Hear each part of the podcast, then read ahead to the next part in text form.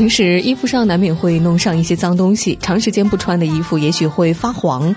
那么怎么样才能洗干净呢？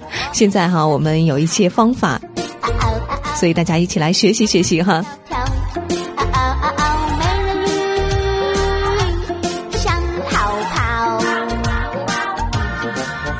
么样清洗白色的衣服、白色的袜子呢？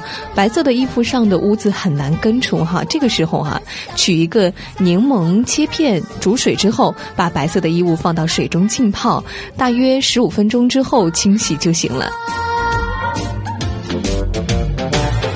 有时候衣物因为晾晒不得当，会出现难闻的汗酸味儿。嗯，那么用白醋和水混合浸泡有味道的衣服大约五分钟，然后把衣服在通风处晾干就可以了。我爱洗澡，乌龟跌倒，啊啊啊！小心跳。那么，怎么样去除衣服上的钢笔字呢？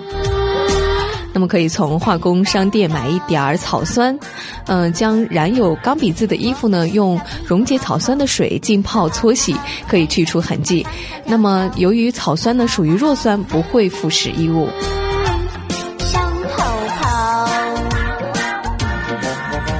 有时候衣服上难免会沾上酱油哈，那么怎么样清洗酱油渍呢？